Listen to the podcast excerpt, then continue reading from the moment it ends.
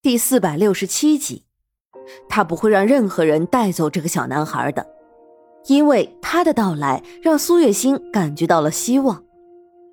也许这个小男孩就是上天特意派到他身边来的，代替长安，来到他的身边。夫人，沈维从来都没有想过会有人这样挽留自己，在所有人的心里，他只是一个物品。用来继承大卫的物品罢了，没有人会在乎他的感受，也没有人会关心他，这还是第一次。可是他真的能留下吗？看起来这个男人似乎并没有想要他留下的意思吧？你想留下吗？沈炼把目光移向沈维，他左右不了苏月心的想法，但是只要沈维不愿意留下。无论苏月心再怎么挽留，也是没有用的。沈维看了一眼苏月心，有些左右为难。如果他执意留在这里，恐怕沈炼也不会愿意的。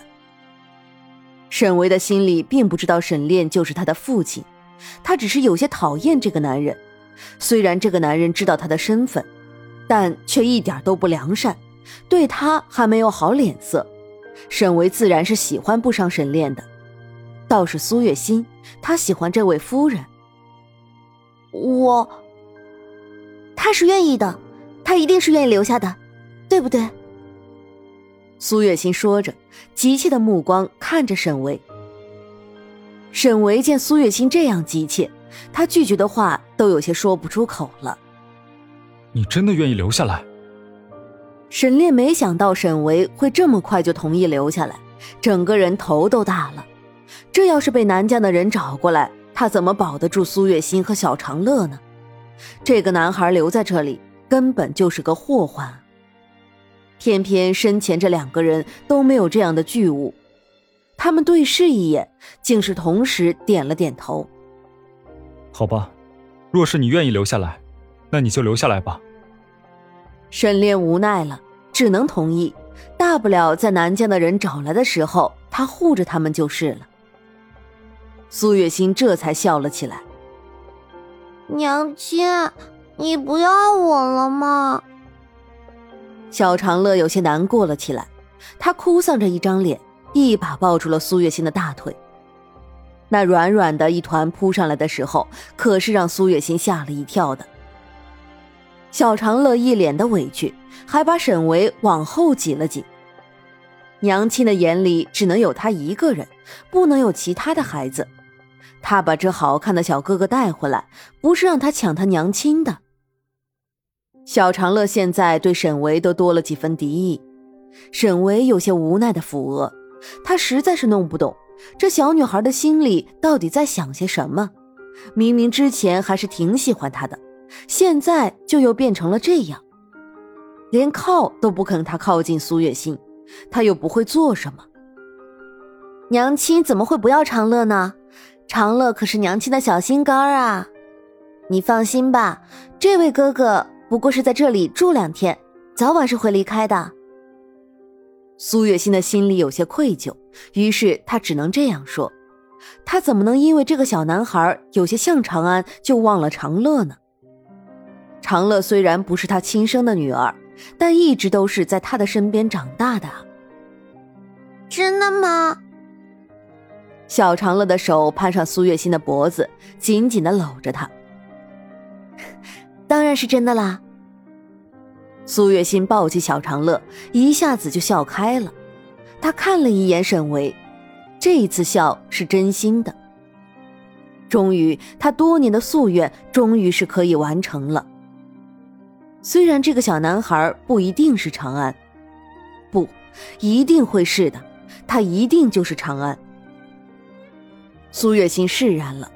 接下来的几天，苏月心都在尽力的对沈维好，她把沈维当成长安一样爱护，几乎是关怀备至的。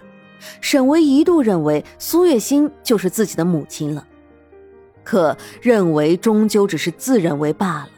苏月心不会是他的母亲的。夫人，您不必再忙了。沈巍看着还在为自己穿衣服的苏月心，脸都有些泛红。这两天，苏月心为他置办了很多新衣服，恨不得能连他成年时的衣物都做好了。这热情的程度让沈维不得不沉溺其中。成，阿伟，这衣服可还合身？苏月心这两天已经是无数次叫错沈维的名字了，但他还是笑着问：“和珅，和珅。”沈维干咳两声，那张稚嫩的脸上是涨红了的。他毕竟也只是一个三岁的孩子。在得到了这么无微不至的关怀之后，他自然是也喜欢上了苏月心的。如果他只是一个普通的孩子，他真的很想叫苏月心一声娘亲，只是他的身份不允许啊。阿伟，你长得怎么这么慢呢？我看中的那些布料啊，都可以给你做到二十岁的衣服了。苏月心看了一眼沈维身上那件月牙白的衣服，有些感叹。虽然沈维还只是一个三岁的小孩子，但是已经难以掩饰他的那张妖孽的脸。这件月牙白的衣服更是衬得他越发的朝气蓬勃。沈维平日里只能穿些玄色的衣服，因为那样才会显得成熟。白色的衣服他还是第一次穿，他抬手看了一眼自己身上的衣服，突然觉得除了玄色，其他的颜色。也是很好看的嘛。他不由得笑了起来。夫人，这件衣服我很喜欢。沈巍不会说什么话，于是他的眼睛看着苏月心，认真的道：“是吧？”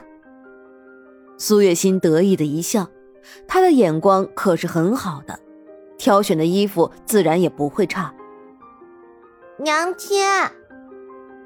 就在这个时候，外面传来了小长乐的声音。他刚刚下学，就屁颠儿屁颠儿的跑到了苏月心的房间里来。沈巍条件反射的扭过头，果然有小小的一团朝着他扑了过来。阿维哥哥，小长乐的声音软软糯糯的，听上去很是悦耳。阿维的嘴角却是微微一抽：“你给我下去！”小长乐整个人像是八爪鱼一样粘在沈巍的身上，让他根本就动弹不得。虽然他的声音软糯好听，但是他的这种行为真的是让沈巍不胜其烦。阿维哥哥，你为什么不需要上学啊？小长乐有些不满的嘟囔着嘴：“你学的那些东西，我都会。”沈巍这句话根本就不是在夸大，是因为他的确都会。他是南疆未来的君主，虽然只有三岁，但是智商已经达到了七八岁的人水平。自从他会走路开始，每天都要学习无数的东西，比小长乐还要辛苦好几倍。也就只有这几天在将军府的时候，他才能够休息几天。哼。阿威哥哥，你的年纪不过和我一般大，怎么知道的事情这么多？小长乐有些不解。我的身份和你不一样，你只是一个普通的小孩子，而我身上背负着的东西比你多。长乐，以后等你长大了，自然就会明白了。沈维俨然一副小大人的模样。你呀，你不过一个三岁的毛头小子，讲什么大道理啊？你去吃些糕点吧，我要带你长乐妹妹去看看新衣服。苏月心的心里不然的一痛，但是他还是打断了沈维的话，并且嘱咐道：“沈维很是乖巧的点了点头，并且顺手把小长乐从自己的身上拽了下来。小长乐听说自己会有新衣服穿，这才消停了下来。由着苏月心把他带走了，而沈维在苏月心走了之后，这才走到镜子面前，仔细的看了看自己这身新衣服。苏月心的眼光还真的不错，这件衣服的确很得他的心。沈巍有些得意的笑了起来，照着镜子，有些不舍的离开了。